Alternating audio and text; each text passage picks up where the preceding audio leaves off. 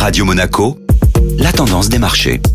La tendance des marchés avec la Société Générale Private Banking. Bonjour Laura Guilal. Bonjour Eric. La prudence dominée en cette première séance de l'année. Après une ouverture en hausse, les indices européens se sont finalement orientés à la baisse. La publication de l'indicateur d'activité PMI manufacturier en Europe ressorti à nouveau en contraction n'a pas permis aux actions de continuer leur hausse de la fin d'année. L'indice Eurostock 50 a ainsi clôturé la séance en recul de 0,25%.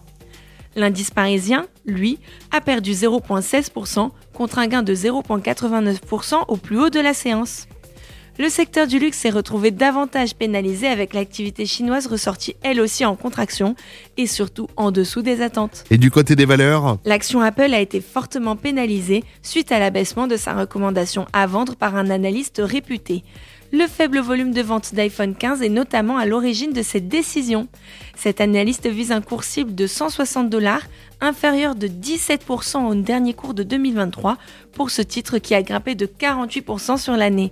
Ce commentaire faisait perdre près de 3% à l'action Apple à la clôture européenne. Bonne journée à tous. Société Générale Private Banking Monaco vous a présenté la tendance des marchés.